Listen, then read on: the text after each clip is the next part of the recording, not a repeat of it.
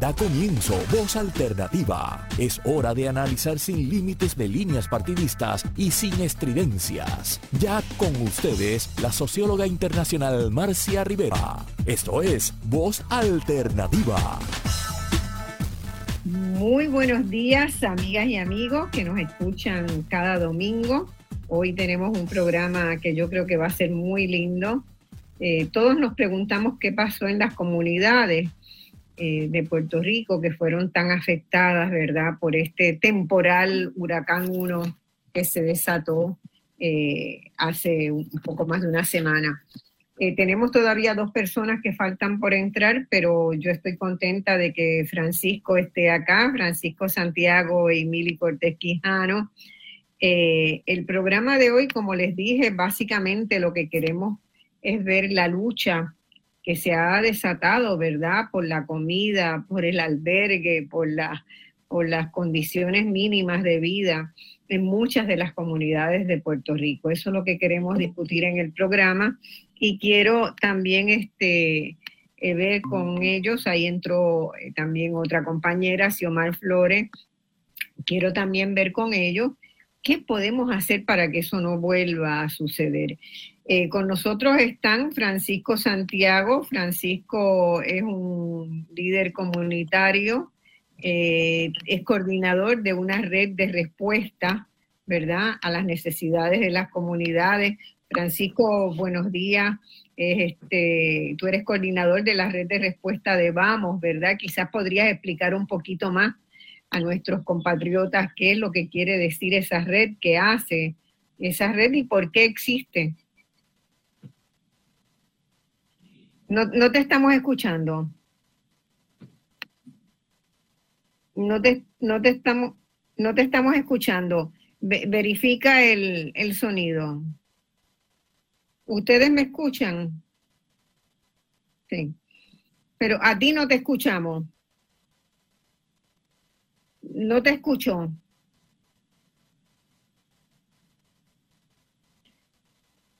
Eh, vamos a ver, Mili, a probar el, el, Búscate, a ver si es que estás desconectado del sonido, Francisco. Eh, Mili, o vuelve a entrar. Saludos buenos días. Buenos días, Mili. Bueno, Mili es de Orocovis, ¿verdad? O vives en Orocovis, menos.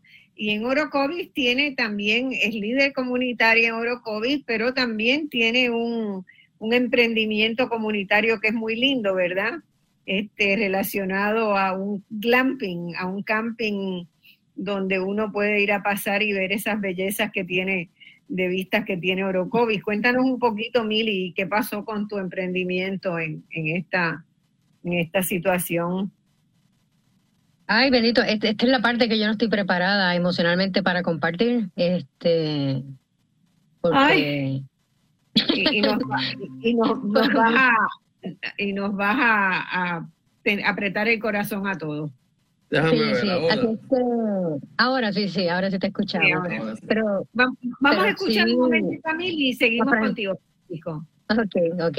Este, pero podemos decir que, pues igual que mucha, mucha gente en Puerto Rico, eh, hemos perdido mucho, eh, mucha infraestructura, particularmente por las lluvias, ¿verdad? Eh, el evento eh, a los agricultores y a las agricultoras nos ha dado bien duro, pero nos estamos reponiendo. Yo también quiero añadir que eh, nosotros pertenecemos a un colectivo de agricultores y agricultoras de aquí de la montaña. Todos somos agricultores y agricultoras agroecológicos. Y sabemos, ¿verdad?, que todos hemos perdido, pero nos estamos reponiendo, estamos juntas y juntes, eh, trabajando. Bueno, pero tu emprendimiento tiene posibilidades, ¿verdad?, de volver a recuperarlo. Eh, pues mira, nosotros, eh, nosotros pensamos, bueno, sí, sí, sí, nosotros pensamos que este momento de rediseñar lo que teníamos, eh, posiblemente se vea de otra manera, no se va a ver igual. Este, sabemos que, pues, que tenemos que cambiar la manera en que lo estamos haciendo porque no tenemos nada ahora mismo, ¿verdad? Entonces, eh, pero sí, sí, nos vamos a reponer, vamos a salir de esta y vamos a tener algo posiblemente hasta mejor, quién sabe. Muy bien. Bueno, estábamos con Francisco. Francisco, tú eres el coordinador de la el coordinador del desayuno en este momento. Sí, sí, sí. Estamos todos con hambre, así que adelante. Bueno, pues primero que todo, gracias por, por invitarnos y, y por el espacio. En mi caso, ¿verdad? Eh, lo, que, yo, lo que yo trabajo, eh, trabajo desde una perspectiva de enlace comunitario y acompañamiento comunitario, ¿verdad? Eh, particularmente con lo que se conoce con la red comunitaria de respuesta. La red comunitaria de respuesta es un espacio organizativo compuesto por organizaciones comunitarias, ¿no? Y personas que ayudan a esa red en, cuanto, en tanto en cuanto organizaciones comunitarias que surgen específicamente a raíz de los terremotos que ocurrieron en el área del suroeste del país. Eh, básicamente, ¿por qué surge la red? ¿Verdad? ¿Cómo surge? ¿Cuál es la idea detrás? Y lo que vino como idea detrás es una reacción ¿no? ante la necesidad que hay para poder establecer mayor colaboración entre organizaciones comunitarias alrededor del país. Precisamente antes, ¿verdad? La, la falta, la falta de respuesta de, de todos los, procesos que se dan. Para mí, que están aquí haciendo escante, disculpen. Eh, entonces, ¿qué significa eso? ¿Por qué la red existe? Pues existe como un espacio de solidaridad comunitaria, ¿no? En la cual las comunidades se reúnen al menos una vez al mes para dialogar sobre el estatus de cada una de esas comunidades, qué hace falta, cuáles son las aspiraciones, y en ese proceso nos hemos dado cuenta de dos cosas. Uno, que por ejemplo, en el caso específico de Vamos, podemos de alguna manera coordinar también con sectores fuera de la red para poder seguir acompañando en ese camino. ¿verdad? De, construcción de poder comunitario. Y por otro lado también, de, entre las mismas comunidades que componen la red se da un apoyo mutuo. Eh, particularmente, y es muy útil, particularmente en este tipo de situación de respuesta a desastres naturales, porque de una manera u otra es una forma de, ¿verdad? de, agilizar la coordinación en el momento de, distribuir eh, materiales que se hayan podido conseguir entre la misma red. Entonces se da una situación bien interesante y yo creo que es muy positiva dentro de lo negativo que estamos enfrentando, que es la coordinación constante entre comunidades para poder alocar recursos entre ellas mismas ante las necesidades que puedan estar viviendo. Muy bien. Xiomar, saludos. A Xiomar la conozco de hace bastante tiempo. Este, es una líder importante del área de Guayama, pero cruza la autopista y se va para el otro lado, a, a las zonas de Salina, a veces está en Calley. Así que, Xiomar, un placer tenerte en el programa. Yo vivo en Calley, natural de allí desde siempre. Eh, trabajas en todo el distrito de Guayama, vamos a ponerlo así. Este, trato de acaparar ¿verdad? lo que es el distrito de Guayama y ser enlace para muchas comunidades con, otras organizaciones como es lo, de la red de respuesta, la red comunitaria respuesta y, otras comunidades. Durante el impacto De, este huracán, eh, me he dado cuenta que, solamente las comunidades se han salvado unas, unas a otras, que no ha habido prácticamente injerencia gubernamental para, para respaldar las necesidades de las comunidades ahora mismo, hoy en este mismo instante, estamos en un santuario, se llama Santuario Canita en Guayama, a la cual le han negado todas las ayudas para poder restablecerse. El destrozo aquí es bastante grande. Este, eh, se ha visto obstaculizado por lo, por, lo, por lo vegetativo que se cayó durante, durante el huracán. Un santuario de animales un santuario. Tiene más de 800 perros y más de 100 gatos. Ay, y, Dios. Y aquí el legislador municipal por, el, por Victoria Ciudadana pues ha gestionado que se le den fondos. Hay múltiples organizaciones de, de, Guayama que reciben 45 mil dólares, 50 mil dólares, pero este, esta organización que da un servicio esencial a las mascotas, que, la gente ha descartado, ¿verdad? Los animales que han sido abandonados, lo que le ha dado, lo que le han dado son 5 mil dólares el año pasado y 7 mil este año. Y todo ha sido por gestión y presión, más bien presión. de nuestro legislador municipal de Victoria Ciudadana en, Guayama y por presión de, de los que participan en, en, el cuidado de estos animales. Cabe decir que los encargados principales de esta finca empezaron este trabajo eh, porque le abandonaban animalitos en su finca. Gente venía y le dejaba los perros, empezaron a cuidarlo y se regó, se regó la voz. Pero ¿qué pasa? Estas personas tienen 71 años y 80 años. Carmen Cintrón, que es la, dama encargada de todo esta, este proyecto, pues ya no da basto y es una, una y tienen, y tienen unas necesidades crasas para el cuidado de estos animales. Aquí se van 36 sacos de comida de 50 libras al día. Wow. Más la comida de los 100 gatos y no hay recursos. Entonces estamos aquí ayudando, deshiervando, este, talando árboles que se cayeron y, haciendo un poquito de limpieza. Y pues, ¿sabes? Contando con que, ¿sabes? Teniendo la constancia de que también los animalitos sufren estos eventos atmosféricos. Y que, y que todas las personas, quiero hacer un llamado, ¿verdad? Que todas las personas que sientan que pueden aportar voluntariamente su, su tiempo, su esfuerzo, que se comuniquen contigo o que se comuniquen conmigo y te paso los datos, ¿verdad? Pero es bien importante, tanto joven por ahí que está buscando qué hacer, ¿verdad? Los fines de semana. Y hay tanto en el país para hacer. Y hay tanto para, ¿verdad? Para aplicar los conocimientos y los talentos que cada cual tiene. Tenemos una persona que no ha podido entrar, se ve, que es Alana Feldman.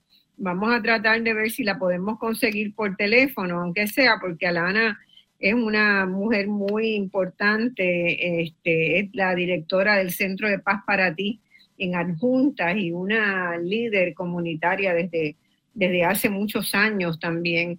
Así que, pero yo quiero empezar con algunas de las cosas que ustedes mencionaron, ¿verdad? Mili habló de la lluvia y Francisco usó la frase desastre natural. Entonces, yo quiero como que, que pongamos en perspectiva eso. Ustedes saben que desde hace años se sabía que este diluvio venía. Y no porque lo dijera la Biblia ni nada, sencillamente porque este año es el, donde pasa el fenómeno de la niña. Y cuando el fenómeno de la niña pasa en el Caribe, genera un montón de lluvia y genera más sequía para los países de Sudamérica. A la inversa, cuando es el año del niño, el fenómeno del niño, que se han llamado así por muchos años y que todos los estudiosos de la meteorología y de los, de los procesos del cambio climático los vienen estudiando hace tiempo. Así que si nosotros sabíamos en Puerto Rico, el gobierno tenía que saber porque toda la comunidad científica sabe y, hay un y hay una verdad, hay un este hay un eh, comité, hay un consejo de cambio climático en Puerto Rico, pues tenía que haber orientado, porque para eso existen, o el gobierno tenía que haberles pedido orientación especial en este año, porque se sabía que si había una combinación de tormentas tropicales con el, el fenómeno de la niña, iba a traer mucha lluvia para Puerto Rico. Entonces, ¿qué debimos haber hecho antes? ¿Qué debimos haber hecho antes? Esa es la gran pregunta que uno se hace y que yo me hago, ¿verdad? Pues que acá se repitió la historia, no hicimos nada antes, no hicimos nada para prepararnos nada antes. Y, y bueno, no prepararnos es quedarnos al desnudo, ¿verdad? Recibir un huracán de la magnitud que sea, por suerte no fue más grande, por suerte, pero pudo haber sido más grande, con una tormenta de agua este, eh, muy grande y no nos preparamos para ello. Entonces, acá yo quiero, ¿verdad?, trabajar con ustedes un poco eh, el antes, el durante y el después. ¿Quién hizo que, quién visitó las, las comunidades donde ustedes están o que ustedes conocen diciéndoles, mira, viene, este es un temporal todavía, puede ser que llegue a huracán 1, pero va a traer una cola de lluvia inmensa, nosotros hemos visto que este lado de la comunidad va a tener que trasladarse a otro sitio. ¿Por dónde pasó, verdad, esa preparación del el equipo de emergencias que tiene el gobierno de Puerto Rico antes de Fiona? Yo he hablado con mucha gente y la mayor parte de la gente me dice, por aquí no pasó nadie. Acá, por ejemplo, en Taller Salud, hicieron un inventario el año pasado, que lo dieron a conocer a principios de la temporada de huracanes, este, de las viviendas que consideraban que estaban en, que eran vulnerables. Y era el 100% de las viviendas de Loíza. Entonces, no hubo ninguna reacción gubernamental a ese trabajo que casa por casa fueron haciendo la gente de Taller Salud para decir, mire, estamos en una situación de alta vulnerabilidad. Yo quiero saber qué pasó en las comunidades de ustedes, si alguien pasó por allí y les advirtió de que esto venía. Francisco. Bueno, yo creo que aquí hay varias cositas que es importante ¿verdad? enfatizar. Primero, en efecto, cuando yo hablo de desastre natural, lo hablo así y lo traigo de esa manera, porque hay que hacer una distinción bien importante entre lo que es un desastre natural y una crisis humanitaria. No todo desastre natural conlleva una crisis humanitaria, porque la crisis humanitaria en gran parte va a ser medida en la medida en que ¿verdad? el gobierno y las comunidades de, distintas maneras responden a ese desastre natural. Y me explico. Eh, en el caso específico de los huracanes, los huracanes es un fenómeno natural que ocurre en el Caribe, es parte de lo que es la realidad caribeña, de que están ocurriendo con mayor, eh, o ¿verdad? se pudiese decir que, se, que, están ocurriendo o pueden en hacia el futuro ocurrir con mayor frecuencia y mayor fuerza por el fenómeno del calentamiento global, ¿no? fenómeno que también tiene que ver con cómo los gobiernos responden a su realidad y su relación con la naturaleza, ¿no? Eh, pues eso es muy cierto, pero esa realidad del huracán o de, o de esa posibilidad de huracán ha sido siempre parte de nuestra realidad. Entonces, ¿cuál es el, el factor X? ¿Cuál, ¿Qué hace la diferencia, en mi opinión? Pues precisamente la capacidad que tiene bien tanto las comunidades como el gobierno para poder responder a este tipo de desastre natural, ¿verdad? Que es parte de, nuestra realidad. Entonces, yendo a esa dirección, que es lo que estamos hablando de qué se ha hecho antes, durante, particularmente luego del paso de huracán María, por lo menos yo tomándolo como punto de partida, pues en efecto hay para mí dos caminos que están cogiendo de manera bien distinta. Por un lado, a mí sí, yo sí pienso, y esto eh, lo digo teniendo el privilegio de, de, poder ¿verdad? trabajar directamente con las comunidades que forman parte de las red comunitarias. Y es que de Huracán María para acá sí ha habido un intento o inclusive pasos agigantados por parte de sectores comunitarios para prepararse para este tipo de emergencia o de cualquier emergencia. O sea, estamos hablando de después de María cuando se dio ese impacto en donde sí hubo y, y también para cada uno de los desastres naturales que han habido hay una diferencia palpable en la capacidad, ¿verdad?, de, poder enfrentar esa emergencia eh, entre las comunidades que están organizadas y las que no. O sea, eh, en nuestra, por lo menos mi experiencia ha sido que en las comunidades que tienen organización comunitaria, que tienen una organización comunitaria fuerte, están mucho más preparadas de distintas maneras para poder hacer frente para su comunidad y para las y los integrantes de su comunidad al momento de enfrentar este tipo de emergencia. ¿no? Yo recuerdo que en María hubo ¿verdad? mucha sorpresa por el, por el tiempo en que se fue la luz, ¿verdad? Este, el apagón general del, del país. Pero yo no sé si ahora eh, se esperaba que hubiera un apagón tan largo. yo no sé cómo ustedes lo veían. Y eh, alguien puede prepararse para eso. Mm, yo pienso que no, pero ahí entra el otro elemento y es que si bien, ¿verdad? Eh, las comunidades, y esta es mi, mi, opinión, tienen mucha capacidad de poder hacer muchas cosas. Eh, hay ciertas inversiones, hay ciertas cosas que por la realidad económica que significa poder hacerlo, pues puede ser hasta imposible, ¿no? O, o muy cuesta arriba en lo inmediato. Ejemplo, sistema de agua, sistema de luz, ¿no? esos servicios esenciales, pues por lo general se supone, inclusive desde mi perspectiva, que es responsabilidad del gobierno el poder, ¿verdad? Este, eh, establecerla de una manera ágil e inmediata. Y ahí entro a qué ha hecho el gobierno. Y eso sí podemos estar de acuerdo, el gobierno no ha hecho nada, pero es porque no le interesa. O sea, yo creo que para mí, por lo menos los últimos 20 años, por ejemplo, como mínimo, El gobierno de Puerto Rico, indiferentemente de las administraciones que hayan pasado, parten de unos principios que yo, ¿verdad? Que se les llama, en mi opinión, neoliberales. Neoliberales entendido como que, como que vamos a eliminar servicios, vamos a quitarle dinero a las agencias lo más posible y entonces lo que tenemos como resultado es que es verdad, las agencias existen pero en papel. No tienen la capacidad ni el presupuesto para poder enfrentar ningún tipo, ni fiscalización, ni los problemas de desastres naturales. Ejemplo de ello puede ser, ya estamos en el tema de las construcciones, el fiscalizar cómo se llevan a cabo las construcciones más recientes en Puerto Rico y su relación con eh, lugares que pueden ser zonas de desastre, zonas inundables, ¿no? Eh, y yo creo que en parte tiene que ver con esa inhabilidad de poder responder por falta de presupuesto, porque intencionalmente se creó así. Creo que, por ejemplo, cuando tomamos el tema de María, y, que, ocurrió un año después de la ley promesa, eh, pues se creó lo que se conoce como AFAF. Y entonces una y otra vez hemos visto que cuando se necesita aún más dinero para poder responder a la emergencia que necesita es la autorización de AFAF. Y entonces lo que hay hasta cierto punto es precisamente dentro de esa perspectiva neoliberal, que parte de unos principios distintos, una inhabilidad gubernamental por principio, por esquema mismo del gobierno de poder responder. Por diseño. Por diseño.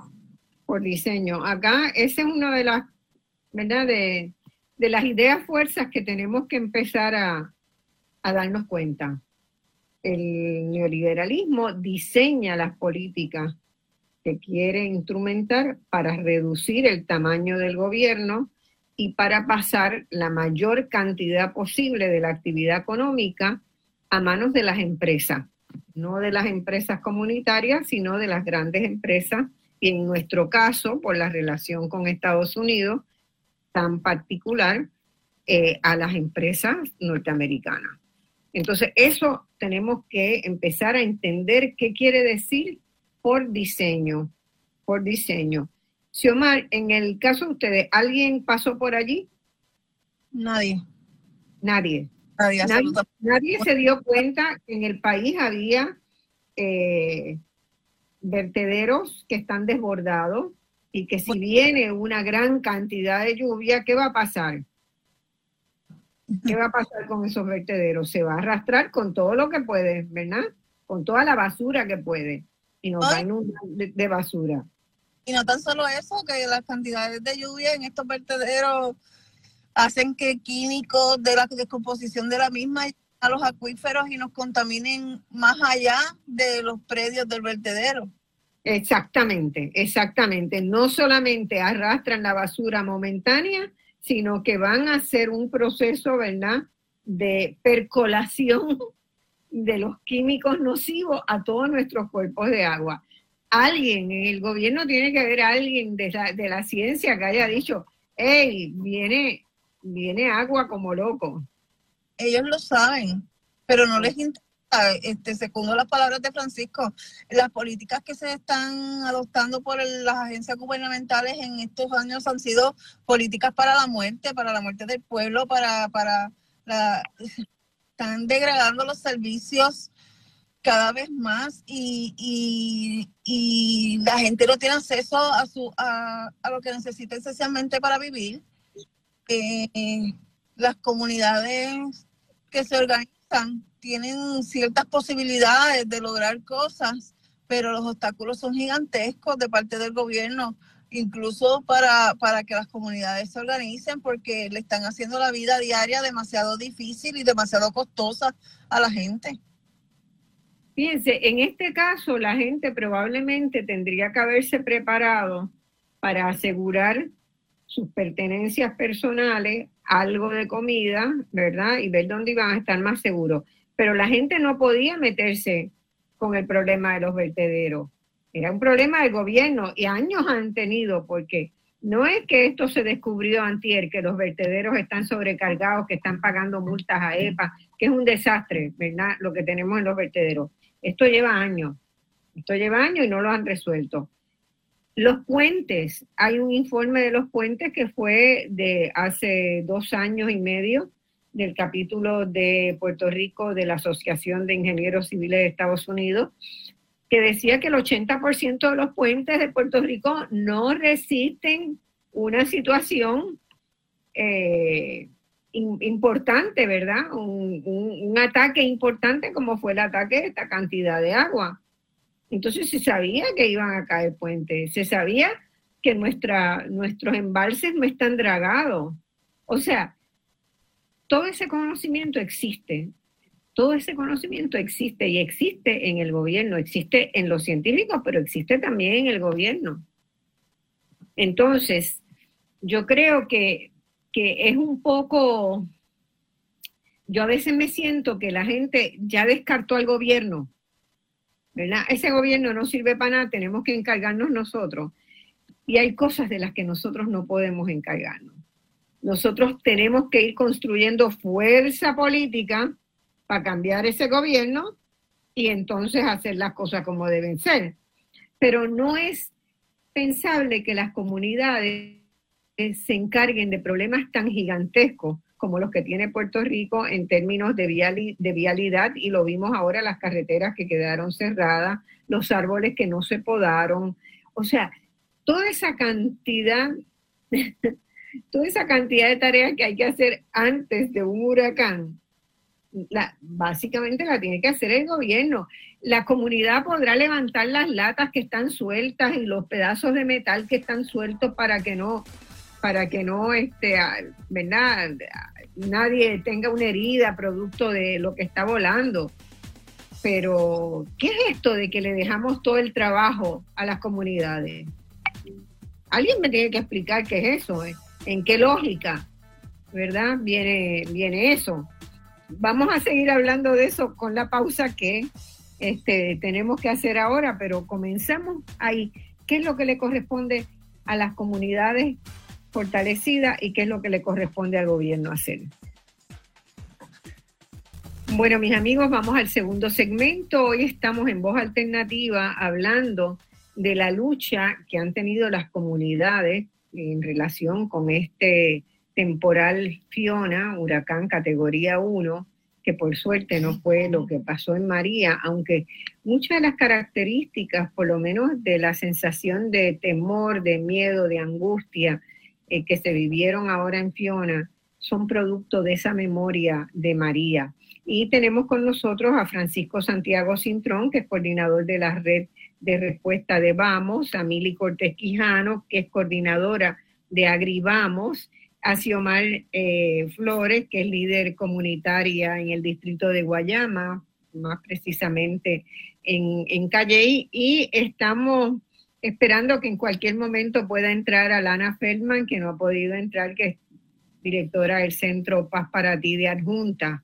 Y a las 12 se nos va a unir eh, la profesora Liliana Coto, que también ha trabajado todo el tema de movimientos sociales y comunitarios durante muchos años. Y estábamos en este momento, en la introducción, ¿verdad? Diciendo, desde hace mucho tiempo se sabía que en el año donde operan las corrientes de, la niña, eh, las lluvias en las zonas del Caribe, de la parte central del Caribe, van a ser muchísimo más copiosas en el año donde está el niño, que en el Caribe suele haber más sequía, Así que teníamos una idea de que si venía un evento atmosférico que traía lluvia, la lluvia que iba a traer era muchísimo más copiosa que normalmente, que eh, es, difícil uno conciliarse con la idea de que una tormenta, huracán, este, categoría 1 haya generado tales destrozos si no es porque hay una situación de vulnerabilidad muy fuerte ya en Puerto Rico, vulnerabilidad en términos de las casas de las personas, porque no están hechas con los requisitos que se supone que se hagan, vulnerabilidad porque la gente que vive en muchas de las comunidades más afectadas son precisamente gente pobre, que no puede pagar un arquitecto o un ingeniero para que venga a diseñar su casa. Es una función del Estado proveerle ese asesoramiento, ¿verdad? Eh, esa situación nos ha llevado a, como nunca el gobierno aparece antes para nada y aparece después a repartir algunas de las ayudas federales este, que se mandan o que recogen las grandes ONGs de Puerto Rico y de Estados Unidos. Eh, yo quiero hacerles la pregunta a ustedes de cómo ustedes ven que se va a reducir la pobreza en Puerto Rico, ¿verdad? Puerto Rico es un país que lleva más de dos décadas y media con un nivel de pobreza que es una vergüenza, una vergüenza. Yo estoy hablándoles hoy desde Uruguay. En los últimos dos años, Uruguay aumentó en 2% su nivel de pobreza, que es ínfimo, es ínfimo. Y aquí ha habido una consternación nacional, porque ese 2% de pobreza se incrementó y lo demostró el Instituto de Estadísticas hace par de días. Y nosotros no hemos bajado del 42, 45% de nivel general de pobreza durante más de dos décadas y no pasa nada. La gente se ha acostumbrado a que la mitad de la población, prácticamente la mitad de la población sea pobre. ¿Cómo vamos a salir de, esa, de ese nivel de pobreza? ¿Cómo vamos a articular las acciones entre el gobierno, las ONG, las iglesias, las comunidades? ¿Por qué no hay consejos o mesas sociales como en otros países para discutir este tema? O sea, que un poco qué nos pasa, ¿verdad? Que no logramos poner estos temas que, son este, tan, tan importantes sobre el tapete de la mesa de discusión. Creo que por ahí nos entró Alana. Eh, Mili, ¿quieres empezar con eso? ¿Y Xiomar? Sí, mira, este... saludos a Lana.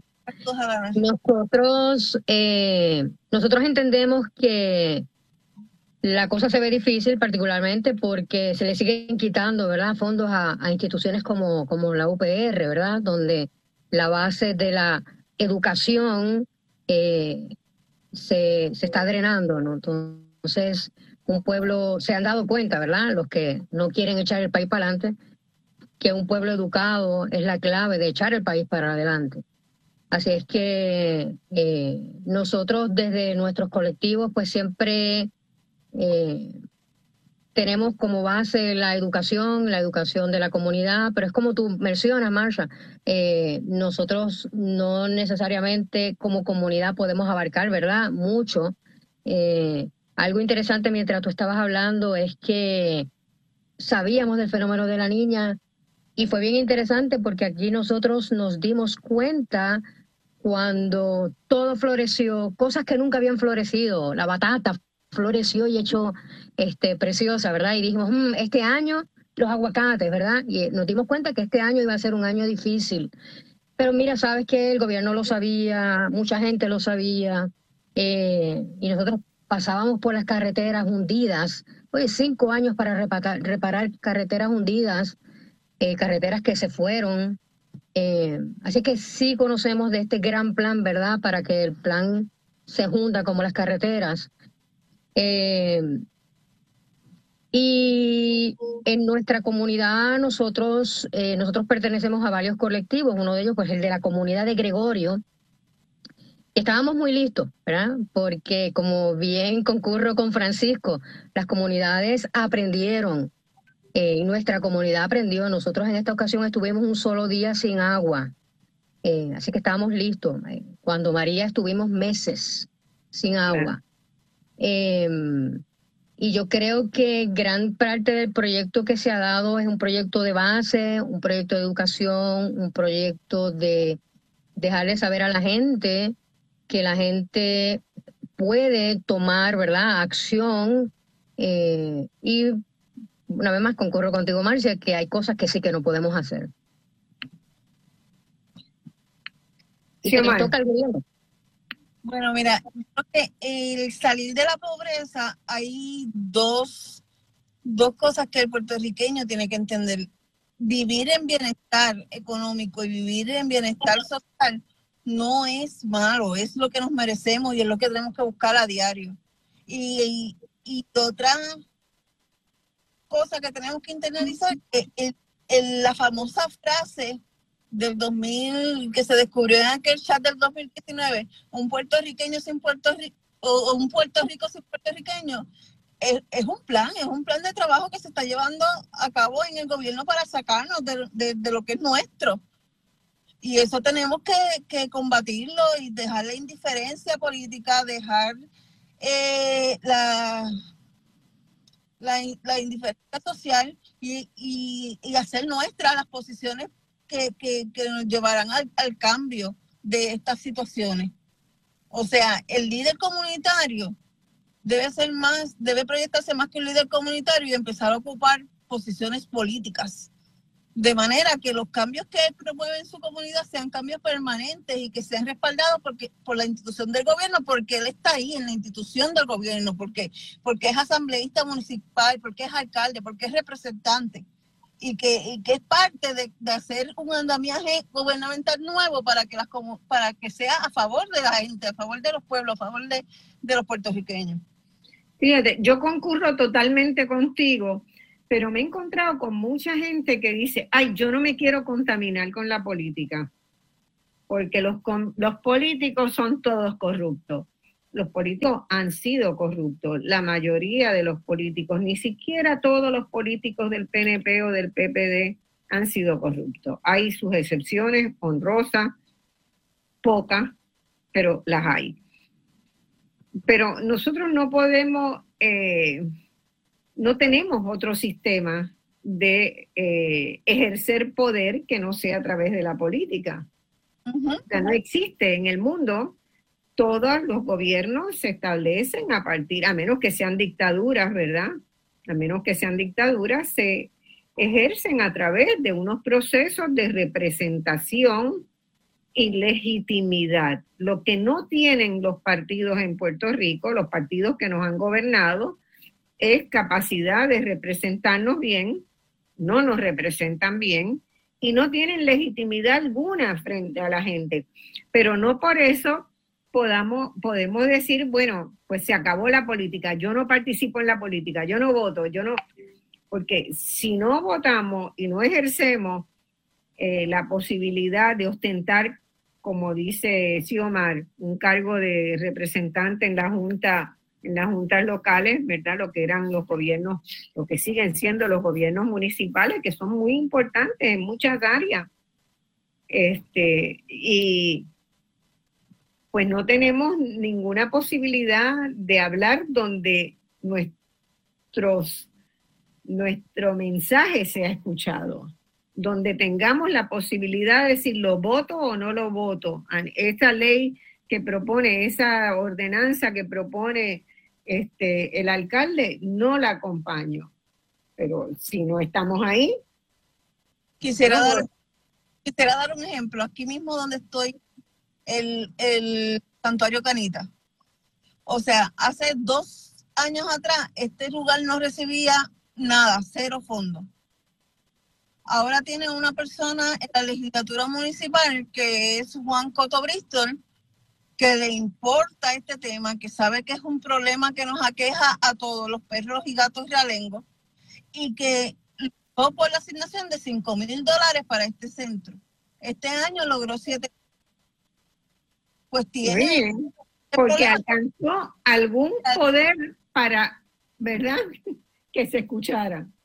Y así es con todo, todas las problemáticas que nos aquejan como pueblo tienen que tener personas en, el ente gubernamental que le importe ese problema y que esté dispuesto a hacer lo que sea para solucionarlo. Y eso es lo que nos falta. Y por eso las personas que hacemos trabajo comunitario o trabajo social, ¿verdad? Que es lo básicamente, creo que es lo mismo, pues tenemos que saber que los puestos políticos tienen que ser nuestros, tienen que ser de la gente, de la gente que se preocupa todos los días por los problemas que nos aquejan a todos. Claro, claro. Eh, Alana, te doy la bienvenida y después le paso a Francisco. Hola, ¿cómo están? Perdonen la tardanza, pero estamos aquí en Yauco en una actividad comunitaria y había cero señal. Tuve que movilizarme a la señal más cercana. Muy bien, muy bien. Estas son las cosas que estamos que se están viviendo, ¿verdad? De hecho, hay, personas allí haciendo fila para que alguien les ayude a llenar los documentos de, de, FEMA, de asistencia de emergencia, pero como no hay internet, la persona está llenándolo todo a mano para después luego entonces encontrar señal para pasar toda la información. Así que imagínense así así es la vida en, en nuestros campos rurales. Y ese formulario, yo el otro día estuve ayudando a una persona a llenarlo. Eh, ese formulario es bien largo y es bien complicado. Y hay, hay momentos donde, donde las, las contestaciones no son muy claras, ¿verdad? ¿Qué es lo que debe contestar una persona? Algunas de las preguntas pueden ser confusas. La que yo encuentro que más puede causarle a la gente un poco de, confusión es esa que dice, eh, ¿qué necesidades has tenido en el contexto de alguna evacuación en términos de, medicamentos, pérdida de medicamentos, pérdida de alimentos, etcétera, etcétera. Y claro, todo el mundo perdió alimentos porque todo el mundo perdió luz, todo el mundo tenía algo en la nevera. Así que el instinto de todo el mundo es marcar sí, pérdida de alimentos, pero la pregunta dice en el contexto de una evacuación. Así que quiere decir que al, contestar tú estás diciendo que, estuviste refugiado o te, o, te evacuaron de tu, de tu área y esa es la parte que no todo el mundo entiende. Sí, este, y el hecho de que ellos han aclarado en varias ocasiones que la pérdida de alimentos no se va a cubrir. Lo dice, lo dice en el formulario cuando uno lo está llenando, en la formulario y en la pregunta. Y es lo, lo que más la gente perdió, ¿verdad? Aun cuando tuvo la posibilidad después en adelante de comer en otros sitios, perdió alimentos. Y la pérdida de alimentos es algo que, para la gente que los compra con mucho sacrificio es muy importante. Y creo que abona la confusión el que muchas personas dicen, yo no me refugié y marqué solamente que perdí alimentos y me dieron los 700 dólares. Yo siempre les digo, bueno, es posible que haya alguna pregunta que te causó confusión y que quizás el sistema entendió diferente lo que le estabas describiendo a lo que tú querías decir. Pero eso no quiere decir, ¿verdad?, que, que se supone que si eso fue tu, tu única eh, pérdida, que vas a recibirlos. Pero veremos, ¿verdad? además, como es el único contacto que vas a tener, E-, ese formulario, nada más. Eh, bueno, va a venir un inspector porque es el mismo formulario. Uno llena el formulario y es el mismo para que te aprueben las necesidades de emergencia que para que venga entonces el inspector a evaluar. Cuando venga el inspector a, a, evaluar, la persona que está inspeccionando, pues podría decir, mira, si te dimos los 700 pesos, pues no, no cualificabas por lo que yo estoy viendo. Ahí es donde pudiese entonces haber una complicación, porque FEMA en toda la documentación de, de los formularios, pues dice que ellos se reservan el derecho de pedir de vuelta el dinero que, que haya sido otorgado en error o por información errónea o por, pues, por cualquier otra cosa que pudiese suceder. No es un formulario fácil. Eh, Francisco, Sí, pues varias cositas, este, pero eh, enlazando con lo que estaba hablando ahora Alana en torno a, lo de FEMA, ayer estuve en, el Colegio de Abogados que, tomando unos talleres en torno a cómo llenar el, formulario específicamente y quería añadir eh, dos cositas. Uno, que cuando se trata, ¿verdad?, de ese tema de eh, es cierto, ¿verdad? Que no, que no cubre la pérdida de, alimentos. Ahora bien, en cuanto al carácter de refugiado, eh, no, no, tienes que físicamente ir a un refugio, sino que, o sea, eso, el suceso no tiene que ocurrir, sino que lo que mida el, el guideline, o sea, el, el, reglamento es eh, que tú estés en una posición de ser refugiado. ¿Y qué significa eso? Que, ¿verdad? Que por X cantidad de tiempo no tuviste ni agua ni luz, que estuviste en unas condiciones en las cuales tu acceso a vivienda estuvo restringido. Eh, eh, por ejemplo, hubo un delí, no hubo acceso a tu vivienda, no pudiste regresar, por ejemplo, eso, es otra situación, se puede acceder a tu vivienda y que hayan condiciones salubres en tu vivienda, ¿no? O sea, que sean adecuadas para vivir. Esto lo digo porque si, por ejemplo, y esto lo hago para quienes nos estén escuchando, si viene, si usted, ¿verdad? Eh, en buena lid este, y de la manera más honesta llenó ese formulario, recibiste los 700 dólares, posteriormente viene un inspector y viene, ¿verdad?, a, decirte que, que, ¿verdad?, que, pues, van a querer, por ejemplo, hipotéticamente que devuelva los 700 dólares, pues no te estoy diciendo que, que eso va a ser siempre así, pero que hay organizaciones que están trabajando el tema, organizaciones legales que también están en la mejor disposición para poder brindar representación legal gratuita en ese proceso de reconsideración y o apelación a cualquier determinación que haga un, un inspector, ¿no? Obviamente esto es caso a caso, no te puedo dar, no, puedo, ¿verdad?, atreverme a decir una solución para todo el mundo, pero sí que eso, eso, hay organizaciones que están trabajando ese, ese tema, este, para quien, ¿verdad?, eh, eh, nos esté escuchando. Eh, en cuanto al tema de, ¿verdad?, de, la pobreza, yo quería añadir algo, varias cositas. uno, es que inclusive dentro de ese tema del elemento de la pobreza en nuestro país pues tampoco se vive igual. ¿no? Y, y me refiero a que cuando uno ve las estadísticas de ese 46% que vive bajo el nivel de pobreza, eh, se ven varios, varios elementos que a nivel estructural debemos atender, aparte de la pobreza en términos general. ¿no? Uno es que la pobreza en nuestro país tiene cara de niñez, o sea, por lo menos en las últimas eh, estadísticas que yo vi, y me pueden corregir, pero más, de, más del 50% de la, de la niñez en nuestro país vive bajo el nivel de pobreza. Eh, tiene cara de mujer también, o sea, por lo menos más del 60%, si, por lo menos las últimas estadísticas. Alana, yo sé que tú quizás me, puedas corregir, pero eh, también vive bajo el nivel de la pobreza. Este, y, y también hay un elemento racial, ¿no? por la realidad histórica que hemos tenido de, de estructuras racistas en nuestro país, ¿verdad? pues desde la esclavitud para acá. Eh, yo creo que todos esos son elementos que, que, inclusive para cualquier política pública que hagamos hacia el futuro para poder atender la, la pobreza, tiene esos tres elementos bien importantes que, que tenemos de frente. Este, Yo obviamente...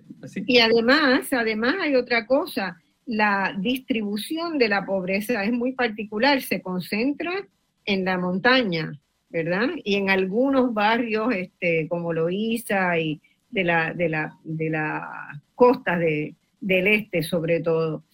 Pero si tú ves el mapa distribuido que existe de pobreza por municipio y ves los resultados del desastre ahora, se, se conjugan, ¿verdad? Porque es que es lo más básico, es lo más básico lo que se necesita.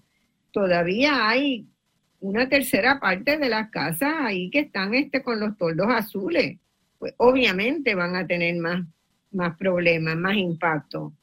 Obviamente, no hay que ser una lumbrera.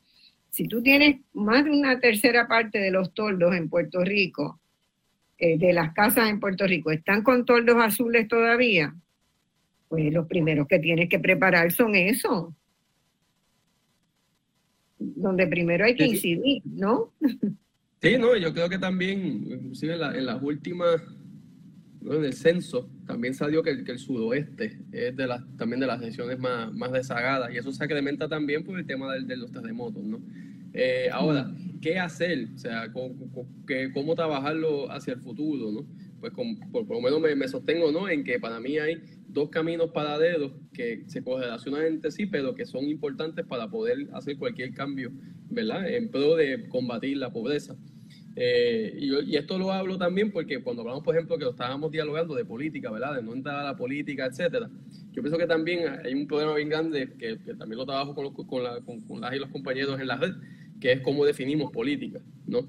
Y lo digo porque para mí, por lo menos, política es el proceso de tomar decisiones. Todo proceso de toma de decisiones en donde involucre más de una persona es, son decisiones políticas. ¿Por qué? Porque implica el proceso, bien sea de ordenar o de establecer un consenso o sea, es un proceso ¿no? de, manejo de, relaciones sociales entre las personas. ¿Por qué digo esto? Porque el proceso comunitario, aún antes de entrar en un proceso formal de electoral, es un proceso político. ¿No? Y es un proceso político importante. O sea, no, no, no hay. No, no, yo creo que una de las cosas que del otro lado le conviene mucho es decir que la política es mala. No, la política es mala y por eso necesitamos gente como el profesional autócrata, que es la que ellos, ¿verdad? Ellos dicen que es la Junta de Control Fiscal, por ejemplo, y que la política es mala. Pues no, la política es algo diario en nuestro, en nuestro, como seres sociales, pues estamos ahí, ¿verdad? Siempre, de una manera u otra, trabajando con el tema político. Eh, y, y, el proceso comunitario de organizar comunidad es político, ¿no? Ah, que hay que darle expresión electoral a, e, a ese proceso de organización comunitaria como parte del proceso de poder atender las necesidades y aspiraciones de la comunidad, claro que sí. Creo que ahí entra ese otro elemento y, otro, y ese otro de los grandes retos a nivel comunitario, ¿no? Cómo se cuadra esa representación para que siempre sea respondiendo a la comunidad, ¿no? Este, ha habido como distintos ejemplos en el pasado, unos más positivos, otros más negativos, pero yo creo que lo importante es ese aspecto, ¿no? Eh, y yo creo que sí, siguiendo por la alineación humana, es importante, por lo menos yo creo que es un gran reto y creo que es algo que hay que empezar a atender, ver de qué manera se asegura voz y representación de la comunidad en los espacios de toma de decisiones a nivel gubernamental, incluyendo los espacios formales electorales, ¿no? Este, eso, cómo se vaya dando, pues yo por lo menos me, me lo, traigo más, que va a depender mucho de la realidad, las condiciones sociales de cada comunidad y cómo deciden entre sí poder ¿verdad? hacer la expresión de sus aspiraciones eh, y de sus necesidades y de, manejo de sus necesidades, pero lo importante es que para mí en lo concreto es que si bien la comunidad puede hacer mucho en su sector, ¿verdad? En, beneficio de sus integrantes, sí, como bien había mencionado anteriormente, hay ciertas cosas que simple y sencillamente por el costo económico que implica, no es que no, no puedan hacerlo, pero es que inclusive por principio le toca al pueblo puertorriqueño que, que paga taxes, o sea, que, que le cobran impuestos para poder, para poder, para que esos servicios sociales existan. O sea, no es que el gobierno como entidad aparte decida no hacerlo, sino que ese gobierno existe porque le cobra a, a las y los puertorriqueños, y no, y no a los de ley 2022, porque eso no pagan nada. Este, a, no, a, a, la gente misma que vive en esas comunidades le cobra impuestos para poder entonces dar esos servicios. Ese es el supuesto acuerdo social, ¿no? Es lo que, que, no, es que ¿Ah? Lo que llaman responsabilidad vicaria del Estado. no, estamos, no estamos pidiendo privilegios, ¿no? sino que son deberes que le toca al Estado como parte de ese acuerdo porque nos cobra y, no, y la justificación que, que el gobierno da para existir es precisamente que nos va a cobrar de nuestro dinero para poder pagarse ellos mismos, para poder entonces hacer esa, esa ¿verdad? Poder embarcar en, esa, en garantizar esos servicios. Y yo creo que ahí está el, gran desfase. Yo, yo sí pienso y que ¿verdad? lo público, la, la, el servicio público es crucial, es importante y es piedra medular para cualquier país, y eso a nivel mundial es así. Todo país que tiene un índice bajo de pobreza y un, y un índice alto de felicidad, una de las piedras angulares que tiene ese país es que tiene un sistema de servicio público operacional fuerte y que da y que garantiza, ¿verdad? Eh, unos servicios humanitarios, ¿verdad? Y unos derechos humanitarios. Y yo pienso que eso es parte esencial de, la construcción hacia el futuro, ¿no? Este, país. Sí, sí. Es, la pobreza? Yo, yo experiencia de crear empleo, ¿verdad? De crear iniciativas económicas. Sí, este, pero, pero quiero, quiero abonar algo de lo que Francisco estaba mencionando. Yo creo que todavía hay gente que no se da cuenta precisamente de que nosotros le estamos pagando al gobierno para que tome una responsabilidad en la sociedad. Eh, todavía hay gente que no se atreve a demandar eh, lo que le pertenece, porque es suyo. Este, y todavía hay gente que le da pena, ¿verdad?, el exigir eh, lo que te toca. en términos de lo que nosotros hacemos en Agribamos, pues nosotros somos pequeñitos, pero movemos mucho, ¿verdad? Este, y sí hemos tenido la oportunidad de crear empleos, este, pero más que eso, de crear ese empleo es poder sostener eh, todas estas fincas que siembran de manera ecológica, que son pequeñitas, que posiblemente, bueno, posiblemente no, que yo sé que no están en el mapa ni en el censo de agricultura, eh, porque pues por razones que de, legislación y de política, política pública eh, no podemos estar en ese censo, ¿verdad? Eh, pero que existimos y que alimentamos el país. Y entonces, pero si fueran 500 y estuvieran bien unidas y tuvieran poder, podrían incidir en el país, mucho. Totalmente. Y mucho. Y ahí tenemos que caminar hacia eso. Tenemos que caminar ¿verdad? A al concepto asociativo de que compren insumos juntos y que si va a haber un proceso de elaboración de lo que sale de la finca, pues también se compren insumos y se desarrollen mercados en conjunto. No es lo mismo desarrollar un mercado y poder sostenerlo con dos o tres fincas que poder sostenerlo con 500 en el país. Eso ¿Eh? es así. Y ahí damos el golpe. Algo que, que, compartíamos, ¿verdad? Mucha gente a veces dice, yo no sé qué hacer, ¿verdad? No sé cómo movilizarme, cómo apoyar. Eh, mira, comprando local y comprando al agricultor pequeño es una manera que nosotros vemos de apoyar este, y de apoyar a, no solamente a las fincas, ¿verdad? No solamente a los agricultores y agricultoras, eh, es apoyar al país. En un país donde se importa gran parte de lo que se come y gran parte de lo que se come que es mala, eh, eh, mal alimento, ¿verdad? Entonces aquí hay un producto bueno, un producto de calidad, un producto sano que se cosecha y en la medida que nos compren, en esa medida podemos crecer y alimentar más familias. Entonces, eh, este, y atendemos un asunto, ¿verdad? Dentro de nuestro colectivo, hay muchos colectivos en Puerto Rico, hay mucha gente chiquita haciendo algunas cosas maravillosas. Eh, es que atendemos la tierra, atendemos el suelo como este ente que nos da la vida. Eh, no es una relación eh, con el dinero y necesitamos el dinero, pero es una relación con la tierra. Entonces, eh, yo creo que sí, que, que Marcia, que, es fundamental que se consuma lo de aquí y que se apoye lo de aquí. Y que lo de aquí busque juntarse para tener fuerza. Ahí yo quiero insistir en ese punto, porque si no construimos mercados alternativos, pero mercados alternativos donde tú sepas que vas y encuentras lo que tú vas a buscar, porque en vez de haber tres o cuatro fincas, hay 400 detrás de ti, pues este, vas a tener otra, otra relación de fuerza. Sí, sí, Vamos a una pausa. Vamos a una pausa y volvemos con Alana para ver eh, ideas, porque aquí el problema serio es la pobreza, no de Puerto Rico. Puerto Rico no es un país pobre. Puerto Rico está empobrecido por lo que se han robado. No es un país pobre. Puerto Rico es un país de enormes posibilidades. Pero ¿cómo sacamos esa maldición que ha ido creciendo la desigualdad social de una manera tan brutal? Eh, y que los pobres van a ser eh, eliminables, como decía Xiomara al principio. Vamos a la pausa y volvemos con esa, con Alana Feldman. Bueno, amigas y amigos, hoy estamos en Radio Isla este, discutiendo lo que pasó antes, durante y después del huracán Fiona. Nos vamos a pasar ahora a lo que ha pasado, está pasando después, pero estábamos discutiendo una pregunta que es de el sustrato de todo esto, ¿verdad? ¿Por qué en Puerto Rico hay tanta desigualdad social y por qué en Puerto Rico no se ha logrado nunca en los últimos 30, 40, 50 años bajar los niveles de pobreza? En los años 50 emigró muchísima población de Puerto Rico y la población que emigró era población pobre, que fueron a buscar fuentes de trabajo en Estados Unidos y que conformaron eso que se llama la diáspora puertorriqueña este, que muy sólida y solidariamente siempre está presente apoyando lo que pasa en el país, ¿verdad? Pero, ¿cómo nosotros rompemos esto, Alana?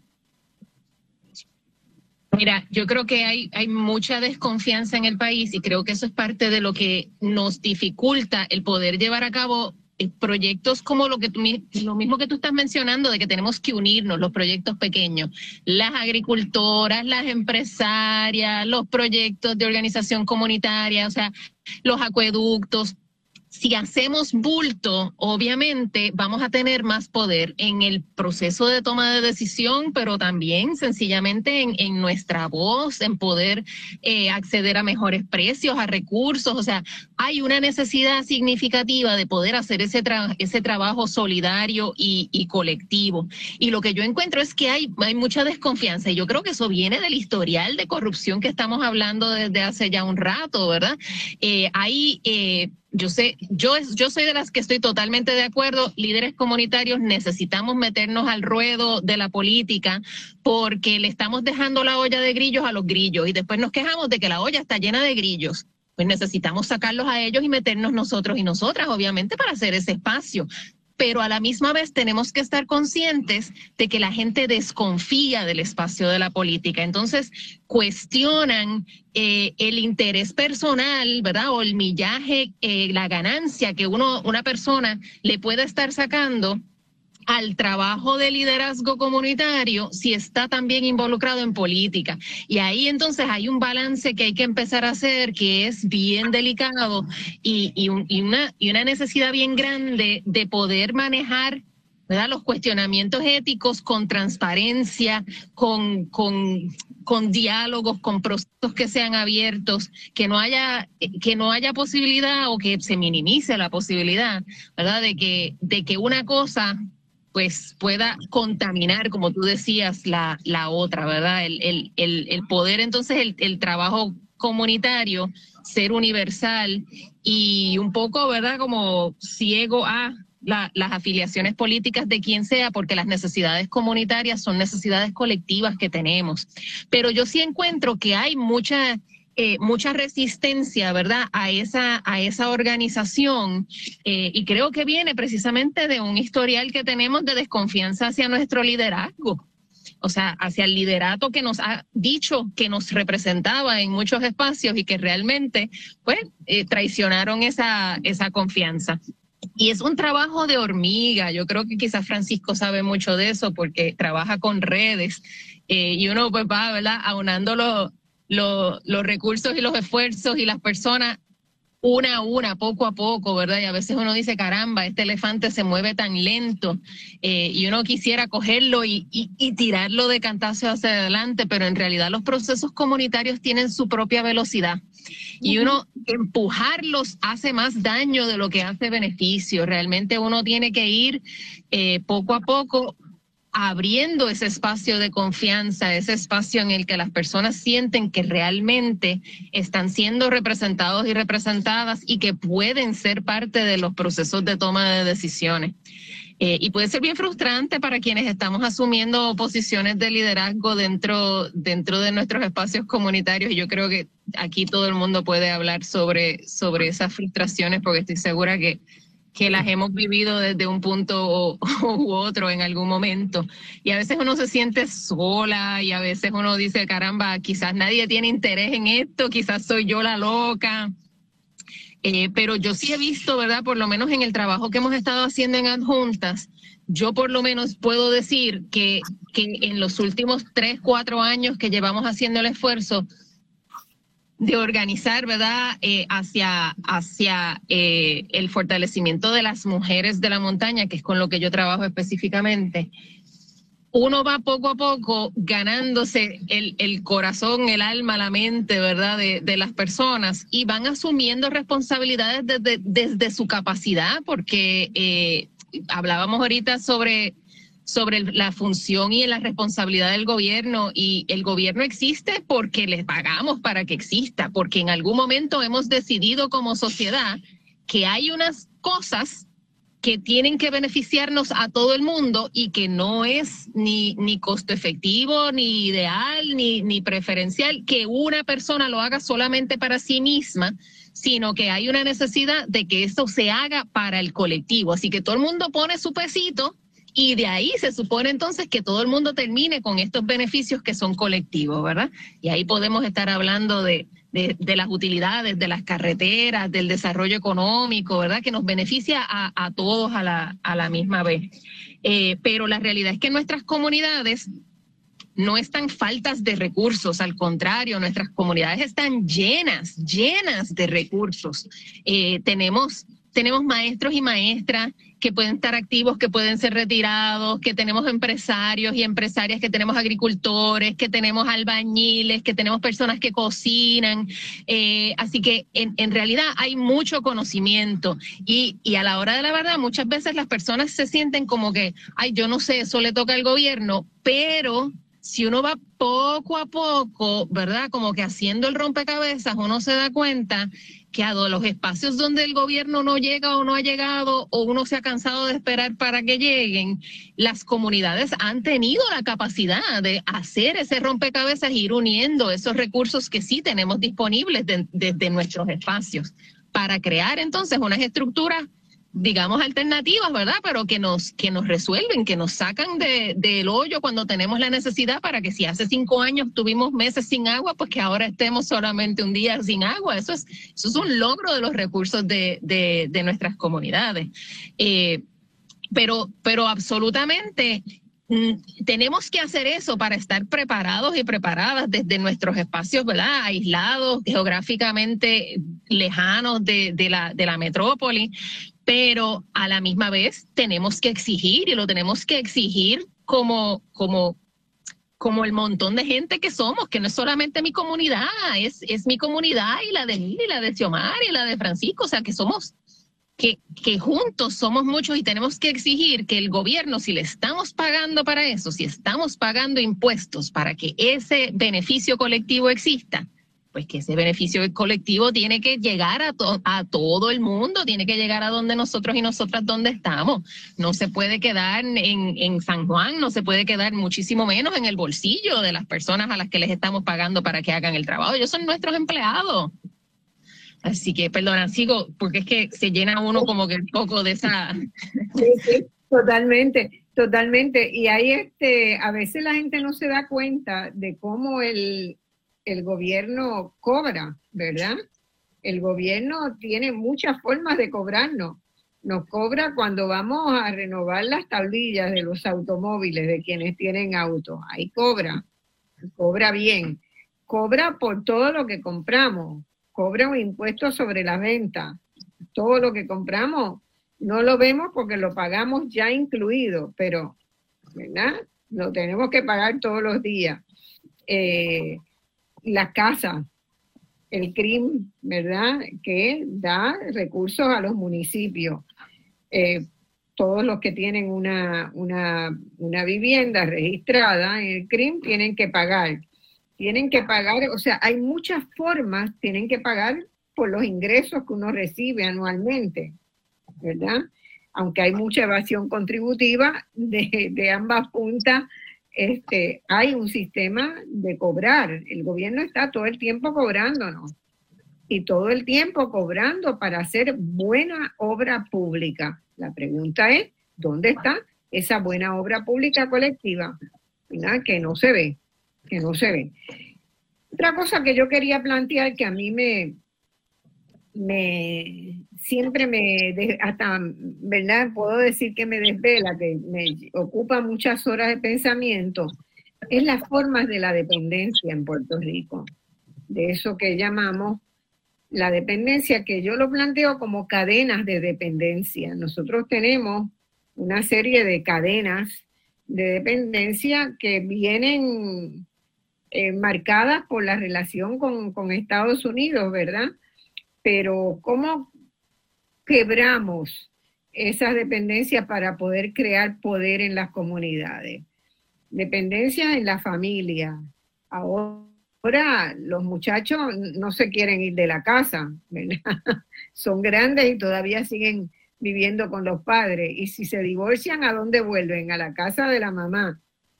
Eh, con las ONG hay dependencia también de los líderes comunitario. Yo he estado, ¿verdad?, en, en algunas ocasiones de trabajo comunitario observando que mucha gente se recuesta del líder.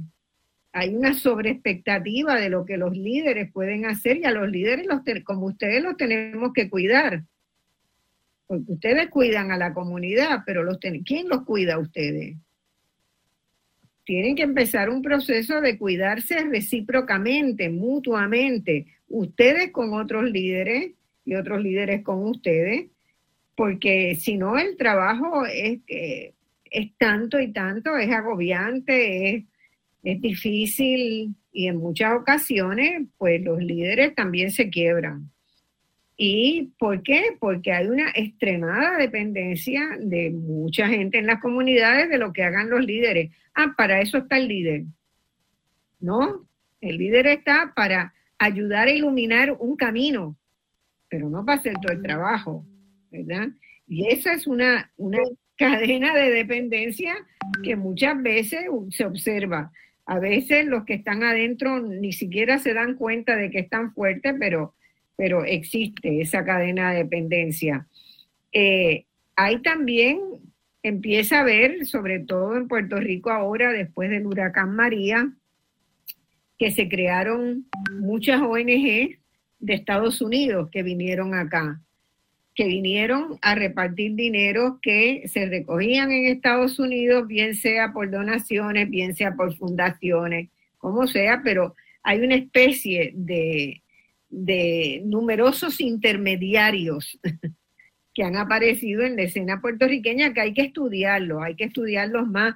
Eh, recientemente se hizo una investigación por estudios técnicos que identificó una cantidad inmensa de organizaciones sin fines de lucro en Puerto Rico, pero también identificó una enorme cantidad de organizaciones que vienen como intermediarias de esa, ¿verdad? Que ya la, la relación no es tan directa de la ONG de Puerto Rico con una fundación, sino que ha aparecido una ONG local puertorriqueña para distribuir mejor entre comillas, todo esto entre comillas.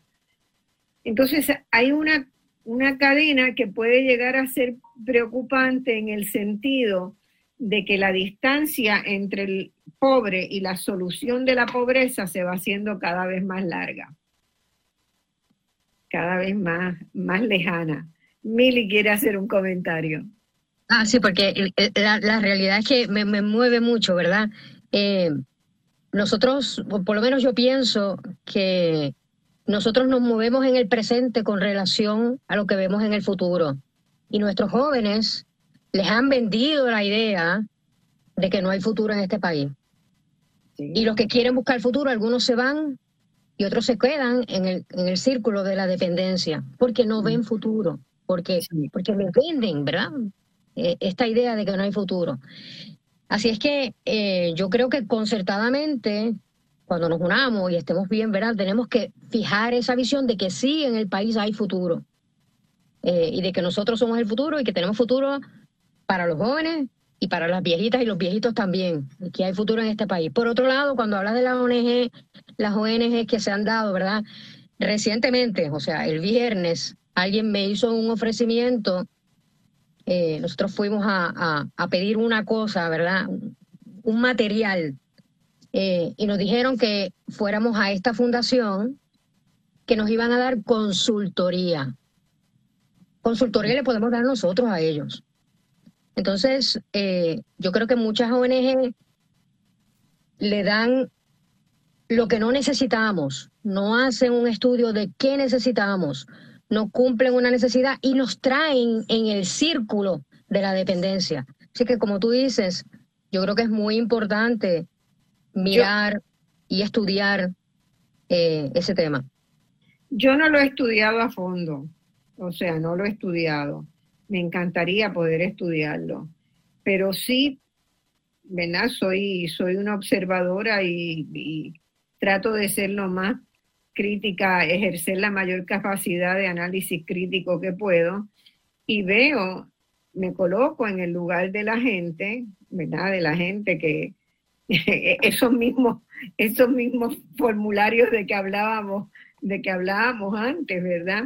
¿Por qué tienen que ser tan complicados? No puede haber un funcionario que tenga una conversación como dos personas sobre la base de la confianza, para determinar si una persona necesita ayuda personal o no necesita. Eh, es todo como, ¿verdad? Un gran absurdo, porque entonces entra el gobierno local, entra el gobierno municipal, entra el gobierno federal, entran las agencias del gobierno federal. Y de repente todo el tema de la pobreza se nos ha convertido en un, ¿ah? una gran burocracia que hace que cuando la gente mira los millones de dólares que supuestamente el gobierno de los Estados Unidos ha designado para Puerto Rico, no nos hayamos movido ni un ápice así de mejorar las condiciones de vulnerabilidad ni las condiciones de... Entonces, este es un tema duro, difícil, ¿verdad? Eh, contradictorio, muy contradictorio. Eh, pero ciertamente yo creo que la unidad de los esfuerzos ayuda a generar más transparencia, ayuda a generar más solidaridad, ayuda a generar más consistencia en los productos y servicios que se ofrecen. Eh, fíjense que Puerto Rico ni siquiera tiene una asociación de organizaciones sin fines de lucro, una especie de federación. Yo no conozco ningún país en América Latina que no la tenga. Y en, en, Europa, en Asia, hasta en África, existen las asociaciones de ONG que establecen sus estándares, también sus códigos de ética, ¿verdad? Que sirven como, como frente a las que se quieran inscribir para aprovecharse, porque es una nueva forma de aprovechamiento, ¿verdad? Eh, y yo creo que tenemos que de alguna manera empezar a movernos hacia esa asociatividad en los esfuerzos para, para lograr em, y, también para que nos reconozcan con fuerza, ¿verdad? Con poder, con, con capacidad de sentarse a negociar con alguien de verdad, en serio. Porque la fragmentación y la dispersión que tenemos es demasiado es demasiado. Nosotros tenemos suficiente iniciativa en Puerto Rico para conformar un sector económico de economía social solidaria bien vigoroso, bien vigoroso y que deje huella. y que cuando hable, cuando hable un economista, eh, tenga, tenga forzadamente que hablar de eso. Pero, sí, Omar. Sí, quería comentar que eh, en relación a lo de la dependencia, o como dicen en la calle, el mantengo, es propiciado por el mismo sistema. Estamos viviendo edad donde se a trabajar. Porque una madre soltera o, o, incluso una pareja que viva por, tenga una vivienda por plan 8, empieza a trabajar hoy y ya mañana les reducen a la mitad los beneficios de Plan 8. Más tiene que buscar un programa o, una, un centro de cuidado que le cuide a los niños de, de 3 de la tarde a 6 de la tarde, lo que salen y llegan de trabajar. Y eso cuesta alrededor de 500 dólares al mes. Más entonces les reducen los beneficios para alimentos, o sea, el, el pan, y eso quiere decir que tienen que invertir 200 o 300 dólares adicionales en, la compra de alimentos.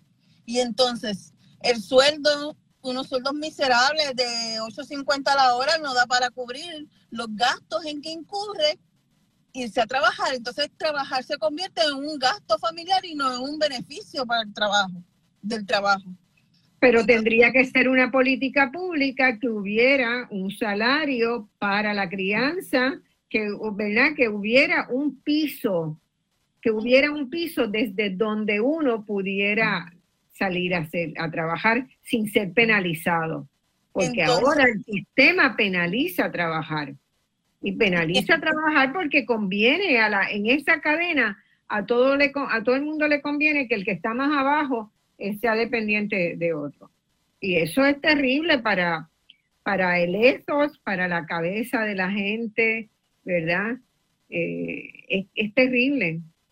Entonces, la, tú entras, por ejemplo, otro ejemplo tenemos en los residenciales públicos. En los residenciales públicos te encuentras de todo, la que hace bizcocho, la que hace pelo, la que hace uña, la que hace cuida nene, la que hace flanes, todas esas cosas que pueden ser microempresas, pero ¿qué pasa? Que formalizarlos o llevarlos a un ámbito en que puedan ser un negocio es imposible para esas personas, tanto económicamente como burocráticamente. Y entonces, ¿dónde quedan? En nada, dentro del caserío. Y entonces no, no, no, no salen de, ese círculo en que, en, que se, en que se encuentran. Entonces, otra cosa que yo veo bien mal es eso, el discrimen hacia, esas, hacia las personas que, que necesitan de esa asistencia social, cuando esa asistencia social debe ser la norma para que las personas puedan salir adelante. O sea, eso es lo que nos da la, la seguridad social de tener alimento, de tener techo, de tener agua, de tener luz. Debe ser la norma para todos y todos los habitantes. Sí, ese es el piso. Ese es el piso de donde todo el mundo tendría que partir. Y las políticas de mitigación de pobreza y las políticas de generación de empleo tendrían que partir de ahí para arriba. Y se diga con la educación. Entonces, otro comentario que tenía es sobre la ONG. Aquí cualquier grupo puede convertirse en una ONG una, o una sin fines de lucro.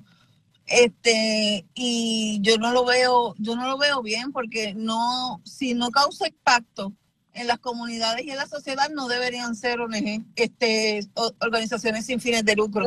y las inscriben en el Departamento de Estado online en cinco minutos y hay miles que se han creado, no solamente sin fines de lucro, hay ahora muchas muchas categorías intermedias, ¿verdad? Que te permiten el lucro, este, aunque, aunque puedas actuar como ONG.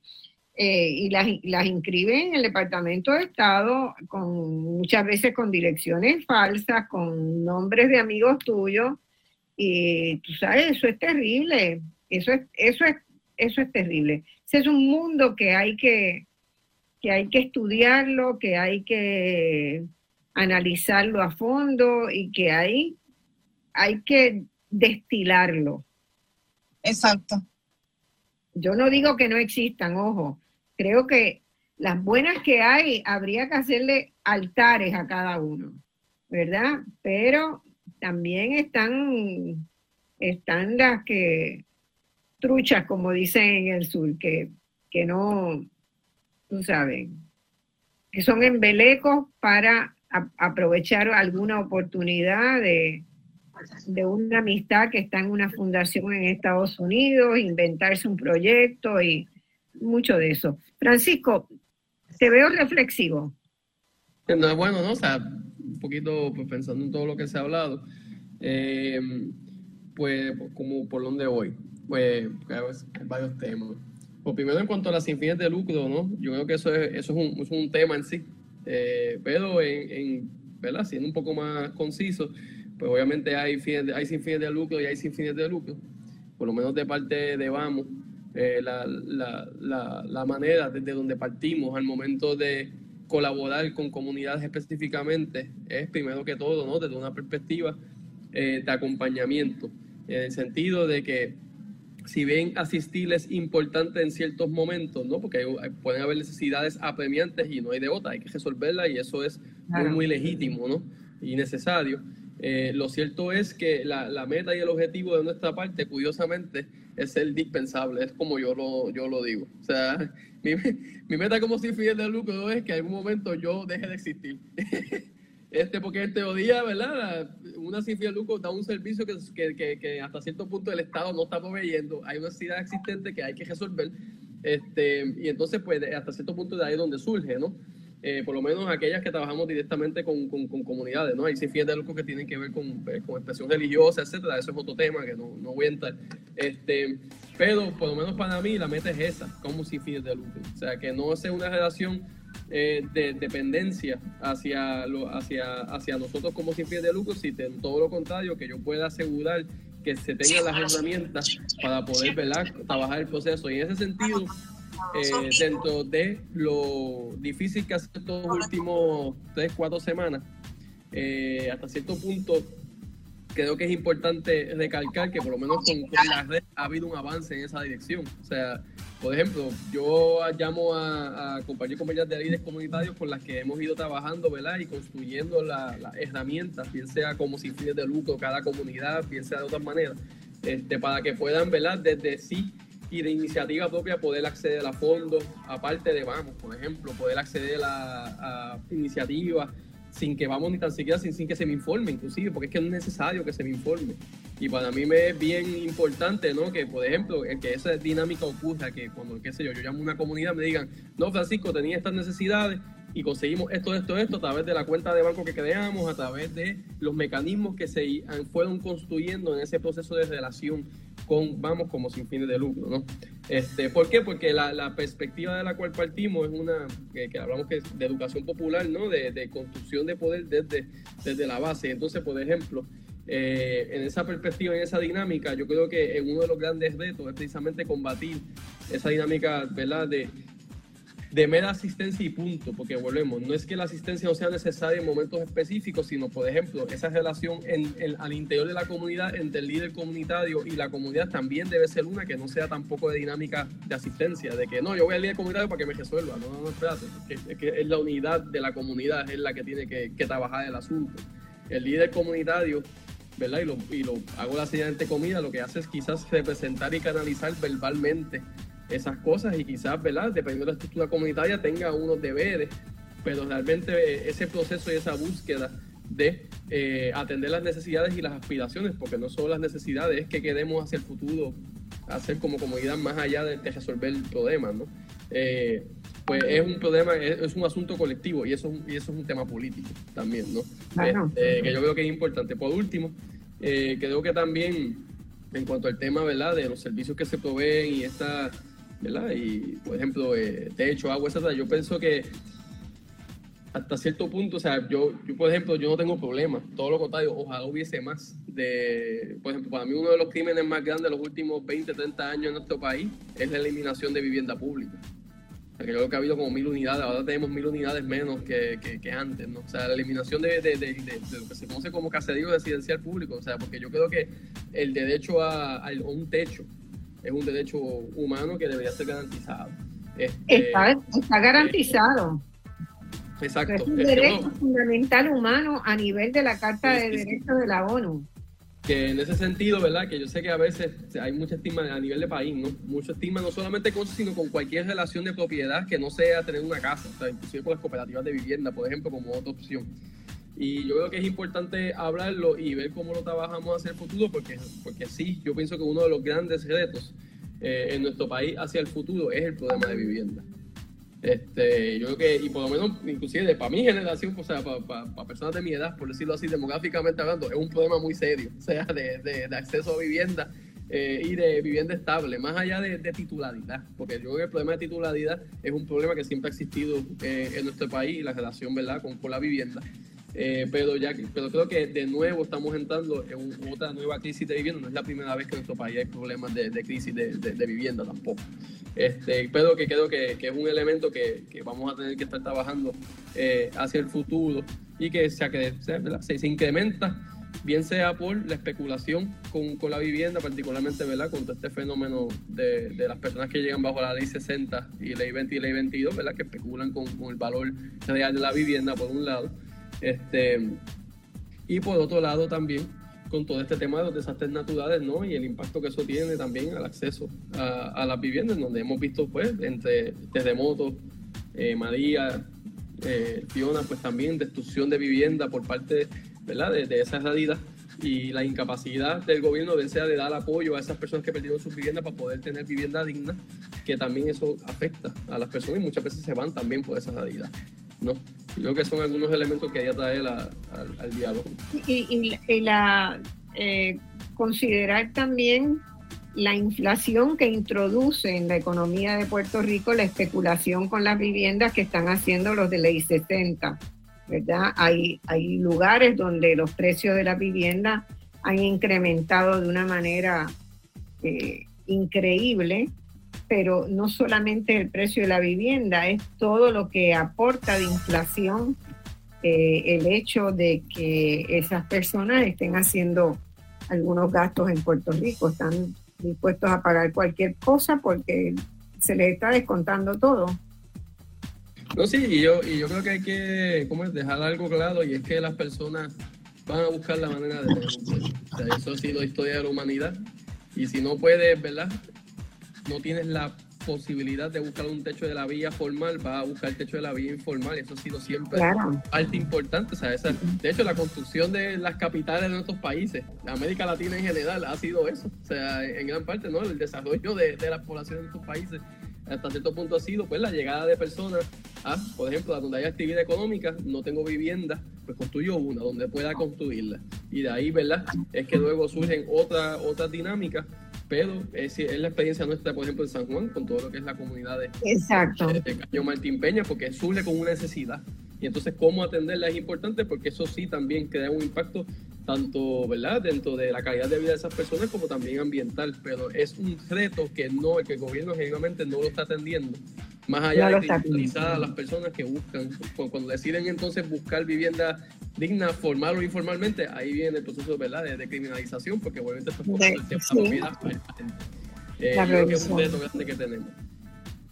Bueno, este, eh, vamos a la pausa ahora porque se nos pasó un par de minutos, estaba muy bueno lo que Francisco estaba diciendo. Vamos a la pausa y volvemos con ustedes de inmediato. Bueno, mis amigos, estamos ya en el último segmento del programa y finalmente Liliana Cos va, va este, a participar en este segmento. Había estado oyendo el programa, pero ahí la tenemos también con nosotros. En este último segmento es de redondeo y de darle una oportunidad a quienes quieran llamar por el 787-292-1703 1704, llamar y hacerles una pregunta a ustedes o algún comentario del programa. Siempre son bienvenidos. Los últimos 10, 15 minutos los dejamos para eso. Liliana, ¿has estado escuchando el programa? Hola, no tienes el no tiene el botón de este de sonido búscate el botón de sonido. Bueno, eh, Alana. Este sistema es nuevo, divino. Perdón, porque yo estaba esperando que me llamaran por teléfono aquí desde las 11. Pero nada, saludos a la, saludos Mili, saludos Xiomar, Francisco y toda la audiencia.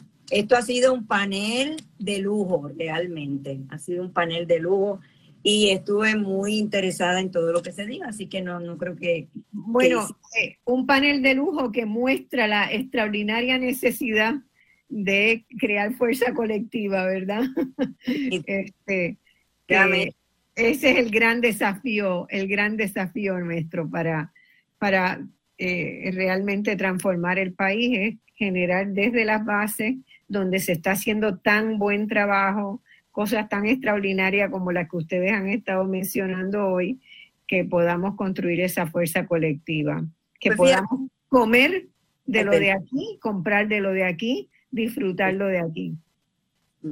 Precisamente hoy abrió la, el mercado de la Rupel y aunque no había muchísimos este, agricultores, pero había mucha gente, ah, eh, llevaron sus cosas, llevaron sus preparaciones y había mucho optimismo y había los talleres, etcétera. Ese tipo de trabajo se sigue haciendo. De hecho, yo quería comentar que yo creo que ha habido un progreso significativo en el área de satisfacer la necesidad a través de los servicios. Yo creo que en nuestras comunidades, no solamente las comunidades como las que ustedes organizan, que están orientadas hacia, hacia la meta de la transformación social, ¿verdad? Sino también comunidades de fe y otras organizaciones que quizás no estén tan orientadas a hacer cambios sociales, sino a mantenerse dentro del sistema, pero suplir la necesidad, yo creo que ha habido un, gran progreso por parte de nuestra, de nuestra población y de nuestras comunidades. Eh, yo creo que este otro nivel que mencionó Francisco, que han mencionado todos y todas, cada uno por su lado, Alana, refiriéndose a la necesidad de intervenir, de incidir en la parte eh, electoral. Eh, Francisco hablando de la creación de organización, este, Xiomar hablando eh, de, de, identificar otras fuentes de apoyo, es decir, esa parte que yo le llamo la parte de análisis, de análisis y organización y resistencia, es un nivel que es importante trabajar y yo creo que puede tener tres niveles. El electoral, pero también el organizativo, es decir, la, la existencia de muchas organizaciones como Casa Pueblo, por ejemplo, podrían ser un tremendo apoyo para generar poder. Y por otro lado, una que no se ha hablado mucho, pero yo creo que se, se podemos empezar a crear eh, organizaciones filantrópicas de nuestro propio país, de gente de nuestro, no filantropía que venga de Foundation for Puerto Rico, sino conjunto de personas que están comprometidas con Puerto Rico y que deciden hacer una fundación de apoyo comunitario porque la verdad es que aunque debemos tratar de incidir en el Estado, como no siempre tenemos la garantía, porque la gente que está en el Estado no tiene la identidad de compromiso con Puerto Rico, tenemos que ir creando organizaciones paralelas que puedan ir nutriendo nuestras comunidades, principalmente en esa parte de la creación de valores, de conceptos, de miradas del mundo. Eso, eso es lo que... Ahí, Liliana, ahí justamente se ha estado dando unos desarrollos interesantes, ¿verdad? Primero, o sea, se creó la Fundación de la Mujer que eh, tiene una base de trabajo con las mujeres desde, desde las comunidades, desde las familias, muy importante. Pero el, las comunidades, las, las fundaciones puertorriqueñas que existen, y son bastantes, que se han creado en los últimos años, particularmente por personas que han llegado a un nivel económico que están dispuestos a compartir su riqueza, eh, han empezado a afiliarse y han creado un cuerpo colectivo de, las fundaciones, ¿verdad? Y eso yo lo veo en una buena, como una buena dirección porque pueden establecer prioridades, pueden establecer, este, compartir recursos de una fundación y de otra para determinados proyectos, ¿verdad? Lo que se llama en inglés el leverage. Este, y eso no lo, no lo teníamos, no teníamos ese diálogo tan fecundo como empieza a verlo. A mí me preocupa más este, en la, base, cómo nos, cómo nos juntamos en la base este, para las organizaciones de base comunitaria, porque son, son varios miles de organizaciones las que hay. Que Pero viendo que hay una situación, y yo creo que los cuatro compañeros coincidirán con hay una realidad económica fuerte. O sea, realmente un apoyo, un estipendio que logre que alguna, que alguna persona, líder comunitaria, pueda dedicarle un tiempo a un trabajo que ahora lo hace voluntario, a mí me parece que contribuye también a que se pueda desarrollar esta posibilidad de unidad, porque a veces es, el, es eh, los proyectos comunitarios tienen esta situación de que necesitan apoyos, pero también apoyos que no les condicionen su dirección. Te fijas que, que a veces tú tienes una fundación que te da un dinero, pero te dice tiene que ser de esta manera. Así que yo sí creo en lo que tú estás, en lo que están planteando. Es importante esa organización de base.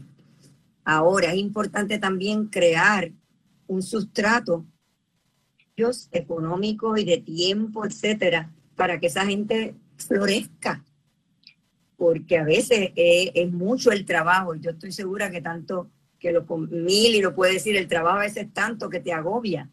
Alana lo sabe también y, y Xiomar, Francisco, eh, el, trabajo agobia y es y el agobio cansa y el cansancio evita que se ejerza el poder que verdaderamente ya tienen porque no es solamente tener conciencia de, poder, sino ejercerlo.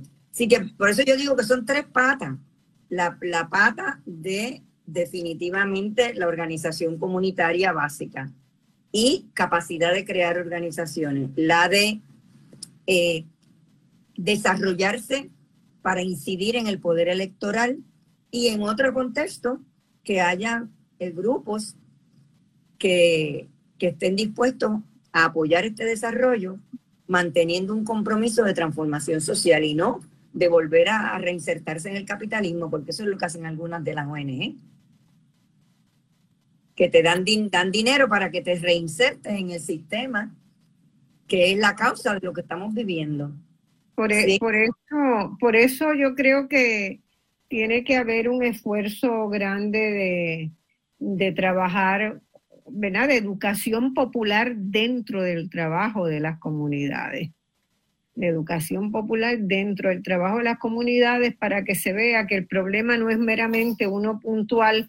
Hoy pasó este, Fiona, mañana pasa Ian, pasado mañana pasa eh, América, este, cualquiera de, la, de los nombres que le ponga va a tener el mismo efecto dentro de este contexto para cambiar el contexto hay que hacer un trabajo de educación para que la gente en las comunidades sepa de dónde origina, cómo se construye esa subordinación y esa, y esa segregación que hay hoy en el país. Nosotros estamos en un país prácticamente dual, ¿verdad? Estamos creando un país con una con una polarización social tan y tan inmensa que pronto va a desaparecer la clase media, porque la clase media, un sector de la clase media está cayendo en la pobreza persistentemente, ¿verdad? Va siguiendo una, una pérdida de condiciones de trabajo, de retiros, de, de compensaciones, este, que los va a acercar más hacia la pobreza y un sector de la clase media alta pues puede, puede o aspira a ascender al otro sector, al de más arriba. Y, y eso pues va a hacer que vengan 200 huracanes y 200 huracanes nos van a dejar cada vez peor. Por eso te digo que ese estamos yendo a la raíz del problema ese otro nivel que estoy proponiendo, ¿verdad? El nivel de la necesidad con los servicios, yo creo que estamos, hemos crecido mucho ahí y tenemos una base, un sustrato. El nivel de desarrollar fuerza y organización a base de ese análisis es la instancia donde entra la educación popular, porque la gente aprende a, a ver por qué cada vez que hay un huracán, yo que soy negra, que vivo aquí, me pasa lo mismo y empiecen entonces a, a, cuestionar ese sistema. Y en última instancia, las organizaciones que queremos transformación, transformar el país, queremos gente que pasen de un cuestionamiento de lo inmediato a un cuestionamiento del sistema. Eso es, eso es la realidad, ¿verdad?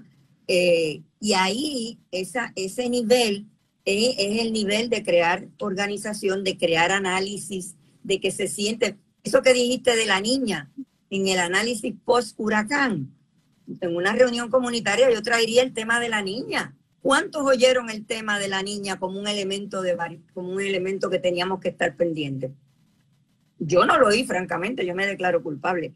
Y el otro, el, el, el, el otro nivel, que es el que yo creo que, que nos va a llevar a los cambios, es el nivel de creación de alternativas, que ya sea dentro del Estado o creando organizaciones paralelas que vayan nutriendo estas necesidades. Así que yo sí creo que hay todavía una agenda, pero que tenemos un sustrato bueno.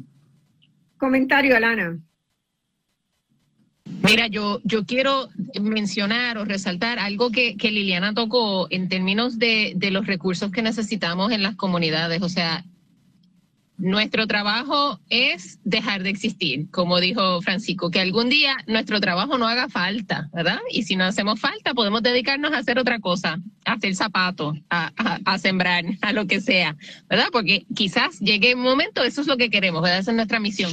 Pero ahora mismo, en lo inmediato, eh, la necesidad principal que yo veo desde nuestras comunidades es manos, personas, pies, ojos, voluntades de integrarse, de añadirse. Y, y, eso definitivamente incluye todo el trabajo voluntario que hacen todas las personas con todas sus capacidades individuales y, y diferentes dentro de nuestras comunidades. Pero sabemos que todo el mundo tiene sus propios compromisos. Todo el mundo tiene familia, todo el mundo tiene gastos, todo el mundo tiene deudas, todo el mundo tiene un trabajo o algo a lo que dedica, ¿verdad? Su, su tiempo a cuidar a alguien, a, lo que sea. Así que Muchas veces nuestras organizaciones lo que vemos es que el liderato sigue asumiendo, asumiendo y asumiendo más responsabilidades eh, y se nos hace imposible tener, ¿verdad? Personas que puedan ayudar a repartir toda esa tarea y las fundaciones nos amarran las manos, ¿verdad? Te doy dinero para programa, pero no te doy para administración. Entonces, yo sigo asumiendo programas porque siguen habiendo más necesidades en nuestras comunidades, pero no puedo eh, expandir el número de personas que pueden estar recibiendo un ingreso para ayudar a desarrollar esos programas, ¿verdad? Eh, y eso es, eso es algo bien importante. Yo creo que cuando a mí me preguntan en el centro qué, qué es lo más que tú necesitas, yo llego ahora mismo a un punto donde yo les digo, yo necesito contratar a todas esas mujeres que se están fajando haciendo el trabajo de cuidar a sus viejos en su comunidad y todavía sacan tiempo de venir aquí a cocinar para los viejos de otras personas eh, y que están saliendo a repartir comida por ahí, pero también sacan de su tiempo para venir y sembrar. A esas mismas es a las que yo quiero incentivar, dándoles unos ingresos adicionales para que quizás entonces les alivio un poco su carga, a la misma vez que les recompenso por eh, la ayuda que están ofreciendo y permite que ellas puedan dedicarle más tiempo al trabajo comunitario. No es traer gente de afuera, es que queremos crear empleos dentro de nuestras comunidades y queremos entonces asegurarnos de que podamos tener empleos dignos, personas que estén eh, eh, recompensadas por esa, ese compromiso que están, que están asumiendo dentro de las comunidades de atender las necesidades. Así que e, eso yo me gustaría como que decirlo un poquito para como cierre. Bueno, Mili, breve cierre y vamos ya terminando porque nos quedan pocos minutos. Ah, pues yo, yo no me quiero ir sin agradecer a todos los agricultores y agricultoras, agradecer este espacio, eh, la gente que no nos quitamos y más que nada agradecer a todos los que ese llamado colectivo que se dio la semana pasada para que nosotros no perdiéramos los cosechos, la gente que envió el mensaje, la gente que se llegó en los tres lugares que estuvimos, eh, la gente que nos siguió llamando. Este, así que a los boricuas, eh, muchas gracias y a los agricultores, no te quites, estamos aquí. Muy bien. Sí, Omar suscribo las palabras de la compañera Lana, o sea, las, las organizaciones que, están haciendo trabajo comunitario paralelo al gobierno tienen que dejar de existir. La gente tiene que saber que eso es responsabilidad del Estado y que el Estado tiene que proveer, pero la gente tiene que tener consciente de que actualmente a lo que tenemos en, en, en como gobierno hay que exigirle y hay que limpiar de, de, corrupción, de malgasto, de, de burocracia, todos todo esos andamiajes gubernamentales para que de verdad sirvan al pueblo. Claro está que hay muchos trabajos dentro de la comunidad que tienen que ser remunerados. Los empleados de cuidadores, los empleados del de, este, trabajo doméstico, tienen que ser remunerados porque que tú, te, que tú permanezcas en tu casa haciendo la labor de cocinarle a una familia, de cuidar unos niños, de cuidar unos envejecientes, no puede ser sin remuneración económica, porque eso te perpetúa en la pobreza. Otra cosa es que no podemos, como, como, como meta a largo plazo, no, no podemos perpetuar esta forma de funcionar, de que sean los grupos de, respuesta comunitario los que, los que provean a las, los únicos que provean a las comunidades. Tenemos que seguir creciendo esto de manera que, que, sea la manera de funcionar del país de manera institucionalizada. Y yo creo que ahí es que, es que lograríamos que los agricultores que están haciendo agricultura ecológica tuvieran los recursos, porque esa es la manera correcta de hacer agricultura en Puerto Rico, que somos un poquito más de 100 por 35. No son los monocultivos, que es a los que le están dando todos los fondos de agricultura en Puerto Rico y dejan arrollado al pequeño agricultor que hace una agricultura variada, inteligente, en pequeños espacios, pero que produce más para la comunidad. Así es. Eh, Francisco, minuto. Bueno, pues rapidito. Eh, primero que todo, ¿verdad? Que para quienes ¿verdad? estamos de lleno en todo este trabajo comunitario específicamente, pues como siempre yo trato de decir, esto no es una carrera de 100 metros, esto es un maratón. Y en ese aspecto, ¿no? Es bien importante para todas las personas, ¿verdad? Que de alguna manera u otra participo, pues que sepan eso, que es un maratón y que puede que, como hay en los maratones, hay que bajarle la velocidad para poder conservar la energía para el resto del tramo, ¿no? Y eso es perfectamente bien, eso está bien, o sea, eso no es quitarse, eso no es darse por vencido, somos seres humanos y eso es todo un proceso, ¿no? Y obviamente como cualquier proceso de trabajo en las comunidades, al igual que en otros lugares del país, ¿no? Se presentan muchos de los problemas que se viven a diario, ¿no? Y eso implica también, sí, una, una inversión emocional que, yo, que es perfectamente entendible que en esos procesos pues uno baje o suba a nivel de intensidad dependiendo de, de, lo que se está haciendo. Y para cerrar, porque, ¿verdad? Eh, bueno, estamos en Puerto Rico, pero somos parte de una región y tengo mi gente allá en, en Brasil, Eh, un abrazo muy grande. Bueno, y tú estás en Uruguay, Marcia, eso que un abrazo muy grande a toda mi gente allá en Brasil, eh, que hoy están saliendo a expresarse en las elecciones, ¿no? La votación es gente de Bolsonaro, que ha sido un desastre allá en, Brasil, particularmente con el tema de COVID, entre muchas otras cosas. Y pues obviamente el otro candidato es Lula. Y por lo menos toda mi gente pues va, para allá para, para votar por Lula. Y claro, hay, un, hay muchos problemas ¿verdad? Hay mucha amenaza a ese proceso electoral y pues toda mi solidaridad con, la gente allá. Sí, igual, igual decimos, acá estamos pendientes desde temprano de esa elección y el resto del día también estaremos pendientes.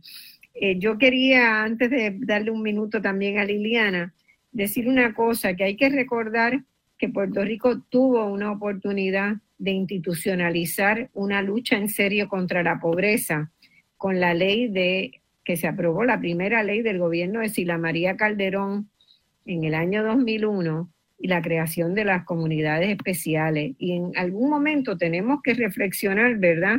¿Por qué se demonizó tanto por unos sectores, los sectores empresariales, la alta clase del país? Se demonizó ese programa. Y ese programa sentó las bases para que hoy muchos líderes comunitarios estén trabajando en sus comunidades y sigan ahí.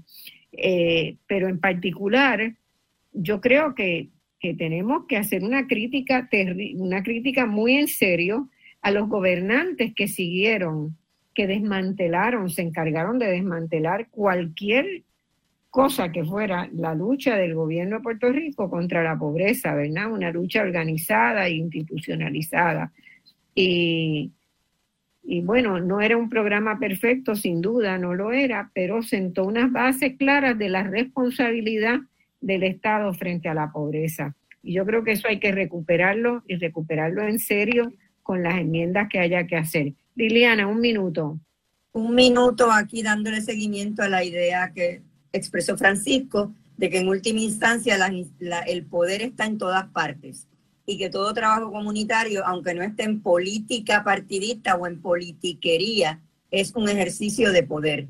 Y que este es el momento, creo yo, tanto en la red, porque pertenezco a Vamos, comunitaria, como en otros lugares, de fortalecer esa área de qué vivimos, qué hemos hecho, qué análisis tenemos para entonces eh, proyectarse hacia el futuro, cuestión de que en nuevas ocasiones eh, se tenga, se pueda ejercer ese poder que ya se tiene. Es ejercer el poder que se tiene. Bueno, muchas gracias a todos y a todas y a los que nos han estado escuchando en el día de hoy. El domingo que viene yo no voy a estar, voy a estar en el sur de la Argentina, voy a estar de, eh, en realidad estoy de regreso en ese momento, estaré viajando durante las dos horas del programa, así que el compañero Justo Méndez me va a sustituir en la, en la conducción del programa y va a ser tan bueno como siempre. Es voz alternativa. Que tengan muy buenas tardes, nuestros mejores deseos a todo el equipo de Lula y a la sociedad brasileña que puedan, eh, ¿verdad?, tener un resultado favorable a la recomposición y reconstrucción del país. Buenas tardes. Lula